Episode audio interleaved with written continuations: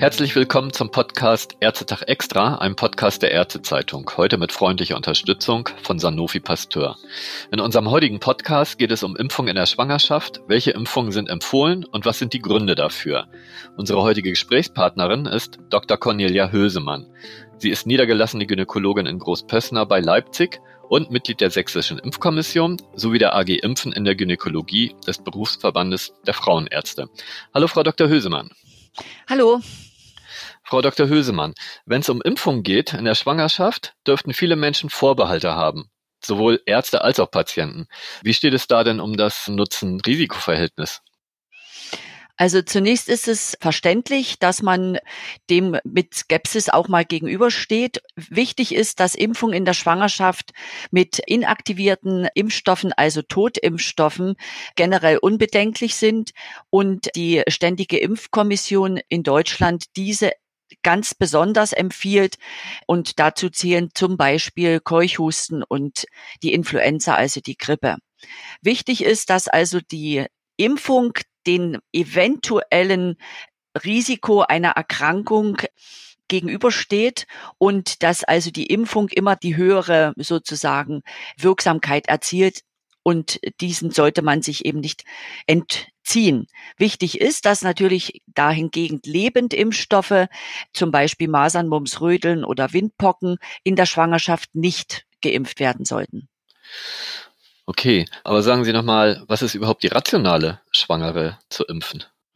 Also es gibt ganz wichtig die Möglichkeit, mit der Impfung die Schwangere vor der Erkrankung zu schützen und dahingehend auch die Möglichkeit, sozusagen gleich dem Kind auch einen Schutz mitzugeben. Das heißt, wichtig ist, dass also in der Schwangerschaft das Immunsystem, das Abwehrsystem der werdenden Mutter so weit reduziert ist, dass es sozusagen ihr Kind im Bauch nicht mehr, na sagen wir mal, ähm, abstößt oder bekämpft. Das hat aber zur Folge, dass sie selber dann angreifbarer ist für Erkrankungen. Und das ist der Sinn, dass man also die Impfung empfiehlt. Und wie gesagt, dass man eben mit einer Impfung gleich auch die Kinder mitschützen kann, die dann einen sogenannten Nestschutz mitbekommen. Also das heißt, wenn ich das richtig verstanden habe, Sie haben mit einer Nadel zwei Personen impfen. Das heißt, sowohl sozusagen die Schwangere als auch das Ungeborene hat was davon. Genau, das ist eigentlich so das, was ich den werdenden Müttern, wenn ich impfe, dann immer gleich sage, dass sie also sich selber schützt und eben auch das Kind und eine Impfung eben nur gebraucht wird. Und die STIKO empfiehlt dann halt die Impfung gegen Keuchhusten, Pertussis und Influenza-Grippe in der Schwangerschaft, eben damit dann das sozusagen Ungeborene oder auch der Säugling, dann das Neugeborene, sozusagen von den maternalen Antikörpern profitiert, die über die Plazenta dann übertragen wurden. Genau, das ist also ganz wichtig, dass es für unterschiedliche Erkrankungen, gegen die wir impfen können, unterschiedliche Möglichkeiten gibt. Die werdende Mutter produziert also selber aufgrund der Impfung oder vielleicht auch durchgemachte Erkrankung Antikörper. Und diese Antikörper können im Prinzip dem Kind als äh, sogenannten Nestschutz mitgegeben werden, der allerdings eben nur kurze Zeit anhält, aber in einer Phase das Kind schützt, in der der Säugling eben selber noch nicht geimpft werden kann. Okay, also wenn in der Schwangerschaft geimpft wird, wann ist denn da der ideale Zeitpunkt?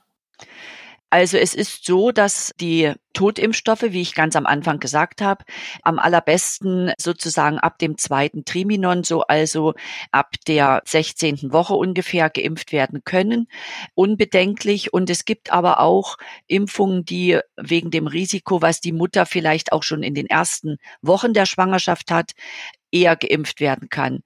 Es ist so, dass es also möglicherweise verbunden werden kann mit dem Risiko, dass durch die Impfung sozusagen Fehlgeburten oder äh, Spontanaborte ausgelöst werden könnten. Und deswegen impft man prinzipiell nicht ganz am Anfang der Schwangerschaft. Aber so rein medizinisch ist das jetzt nicht das Problem mit den, ich sag mal, Spontanaborten und den Impfungen. Ist vielleicht eher ein kommunikatives Problem. Genau, also das ist auch von der STIKO so geäußert. Es gibt tatsächlich keine wissenschaftlichen Beweise, dass also Impfungen in den ersten Schwangerschaftswochen tatsächlich eine höhere Abort, also Fehlgeburtrate auslösen könnten. Aber damit man sozusagen eben dieses kommunikative Problem nicht hat, würde man im Prinzip eben möglichst nicht impfen, also dass man nicht fälschlicherweise die Impfung mit diesen Dingen eben in Verbindung bringen würde. Es gibt die Möglichkeit, dass eben eine Schwangere, wenn sie das erfährt oder erlebt, da höheren seelischen Belastungen ausgesetzt ist und das würde man eben vermeiden. Andere Länder zum Beispiel machen das ganz automatisch, dass sie eben auch schon im ersten Triminon, also am Anfang der Schwangerschaft impfen und haben dabei auch gute Erfahrungen. Also zum Beispiel jetzt 15 europäische Länder oder auch die USA impfen auch schon zum Beispiel Grippe ganz am Anfang der Schwangerschaft. Wenn ich da nochmal kurz einhaken darf. Sie sagten zu Beginn, Lebendimpfstoffe in der Schwangerschaft seien kontraindiziert. Was ist denn, wenn bei noch nicht bekannter Schwangerschaft oder vielleicht, ja, zu Beginn einer noch nicht bekannten Schwangerschaft etwa gegen Masern, Mumps, Rütteln geimpft wird? Ist da das Fehlbildungsrisiko erhöht?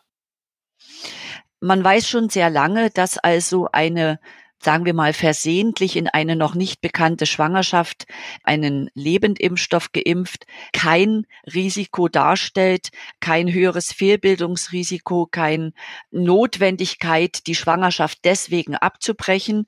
Und es ist so, dass also ganz wichtig die Beratung der Schwangeren und auch der Angehörigen erfolgen sollte und aber keine Sorge sozusagen notwendig ist und die meisten, die wir in den letzten Jahren diesbezüglich betreut haben, waren also nach der Beratung dann auch beruhigt und haben den Verlauf der Schwangerschaft abgewartet und auch gut zu Ende gebracht. Danke sehr. Lassen Sie es nochmal zurück auf die empfohlenen Impfungen in der Schwangerschaft kommen. Da geht es ja vor allem um Influenza und ich sag mal noch relativ neu, die Impfung gegen Keuchhusten. Was sind denn die Argumente für die Grippeimpfung Schwangerer? Die ist ja schon von der STIKO seit 2010 empfohlen.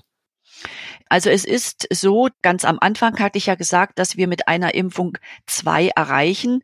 Es ist also die Möglichkeit, die Schwangere vor dieser Erkrankung zu schützen und eben auch gleich das Ungeborene und eventuell auch dann das Neugeborene zu schützen. Wenn man bedenkt, dass die Schwangere ungeschützt und ungeimpft in einer Hospitalisierungsrate von 27 Prozent sozusagen an Grippe erkrankt behandelt werden muss und eine sozusagen nicht schwangere nur vier Prozent, dann ist das einfach auch einleuchtend.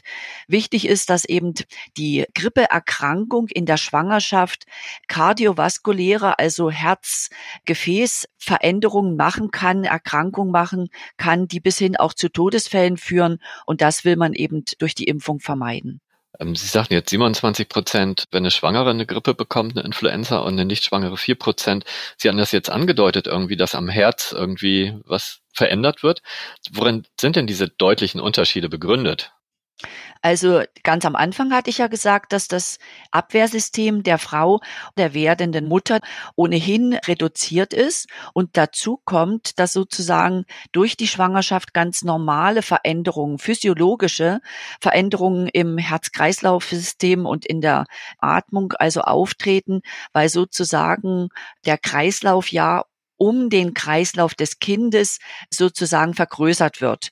Also die Herzfrequenz und die Förderleistung steigen, der Sauerstoffverbrauch nimmt zu und das ist dann eben auch die Ursache, dass es eben vermehrt Atemwegserkrankungen gibt und die zumeist eben dann auch im Krankenhaus behandelt werden müssen, also nicht nur leichte Erkrankungen sind.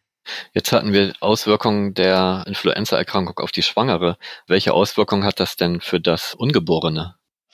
Auch das ist in wissenschaftlichen Untersuchungen hm, belegt worden, dass also die Überlebenschance sozusagen der Kinder, wenn die Erkrankung der Mutter im Anfang der Schwangerschaft, also im ersten Triminon, sich befindet, um zehn Prozent vermindert wird, die Überlebenschance, also dass es sozusagen ein Abbruch wird, oder es kommt eben zu höheren Zahlen an Veränderungen dann in der Frühgeburtsphase, also durch Frühgeburt oder auch in den ersten Lebenswochen ist also die Gefahr, dass es auch versterben kann, ja, um ein Vielfaches höher als bei gesunden äh, Neugeborenen.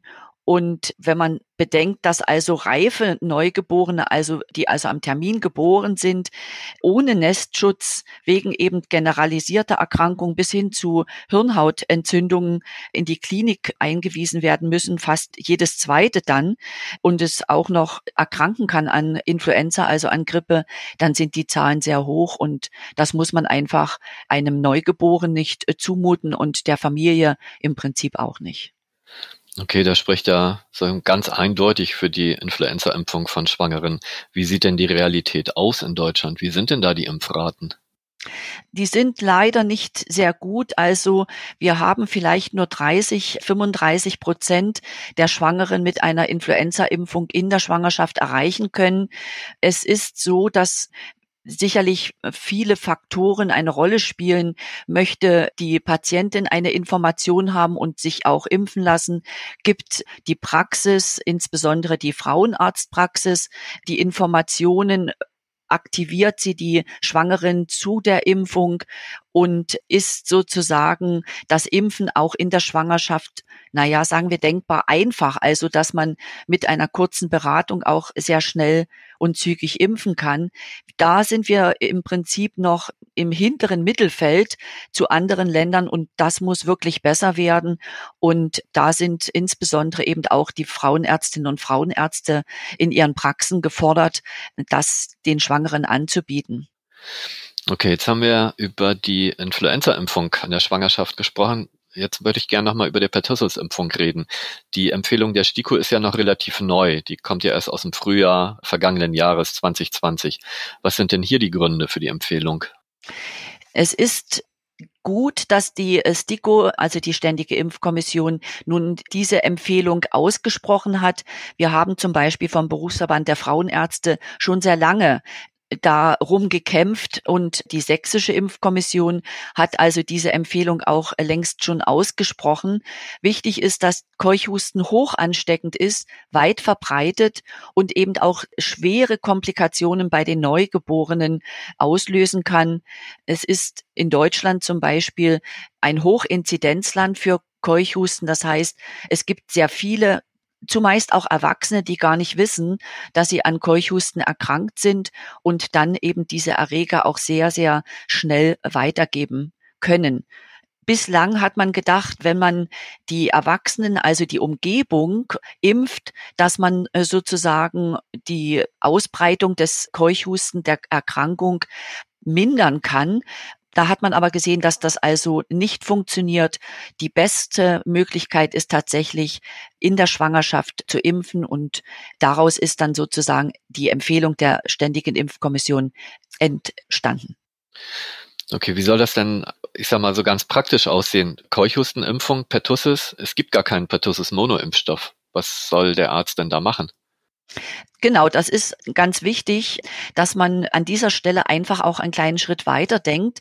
Wenn es keinen Einzelimpfstoff für Keuchhusten gibt, dann kann man also nur einen Kombinationsimpfstoff einsetzen, wo also der äh, Faktor äh, Tetanus und der Faktor Diphtherie mit dabei ist, eventuell auch der Faktor Kinderlähmung. Und in diesem Kombinationsimpfung ist es möglich, die Schwangeren sozusagen zu impfen, die Impfstoffe, die zur Verfügung Verfügung stehen, sind auch in der Schwangerschaft zugelassen. Die Aufklärung oder die Beratung auch der Kollegen in den Praxen und auch ihrer Praxenteams ist ganz wichtig, dass sie verstehen, dass also wir diese Impfung als Kombinationsimpfung durchführen sollen, auch wenn wir, sagen wir mal, unter dem Strich eigentlich zu viel impfen etwas, was wir ja eigentlich nicht unbedingt brauchen. Aber es ist nun mal so, wenn äh, Keuchhusten nicht als Einzelimpfstoff vorliegt, muss man es so machen. Das heißt, Sie sagten gerade zu viel impfen. Ist das überhaupt möglich, so quasi dieses Überimpfen? Also der allgemeine Grundsatz ist eigentlich, man kann nicht zu viel impfen. Das Schlimmste und Schlimmere ist eigentlich, wenn man zu wenig impft. Und ja, man muss den äh, Patienten dann oder sagen, dass wenn man relativ kurze Abstände zum Beispiel zwischen der Tetanuskomponente dann hat, dass einfach die Lokalreaktion bei dem Impfen an der Einstichstelle etwas drastischer oder etwas stärker ausfallen kann, aber keine Gefahr für den, für die Mutter besteht und für das Kind. Okay, danke. Jetzt nehme ich an dieser Stelle erstmal mit, der Nutzen überwiegt die theoretischen Risiken bei weitem beim Impfen in der Schwangerschaft. Jetzt gibt's aber ja auch immer wieder Debatten über Impfung in der Stillzeit und da werden Bedenken genannt. Sind die dann berechtigt? Also es ist so, dass Viele glauben, dass also die Antikörper sozusagen auch durch die Milch auf das Kind übergehen und da vielleicht einen Schaden anrichten könnten und oder wenn dann der Säugling selber auch schon geimpft wird, das Ganze dann nicht mehr auch sinnvoll ist. Dem ist aber nicht so. Also in der Stillzeit ist auf jeden Fall eine Impfung möglich, zumal man in der Stillzeit auch wieder die Lebendimpfstoffe, also Masern, Mumps, Röteln, impfen könnte. Reiseimpfungen ganz und gar auch. Also in der Stillzeit ist es möglich zu impfen und die Mutter sozusagen auch damit zu schützen. Okay, danke. Also in der Stillzeit sind alle Impfungen möglich, sogar Lebendimpfung gegen Masern, Mumps, Röteln. Ja. Ja, Frau Dr. Hösemann, jetzt zum Ende unseres Podcasts würde ich Sie gerne bitten, eine kurze Zusammenfassung für unsere Hörer zu geben, sozusagen die, wie heißt das immer so schön, Take-Home-Messages.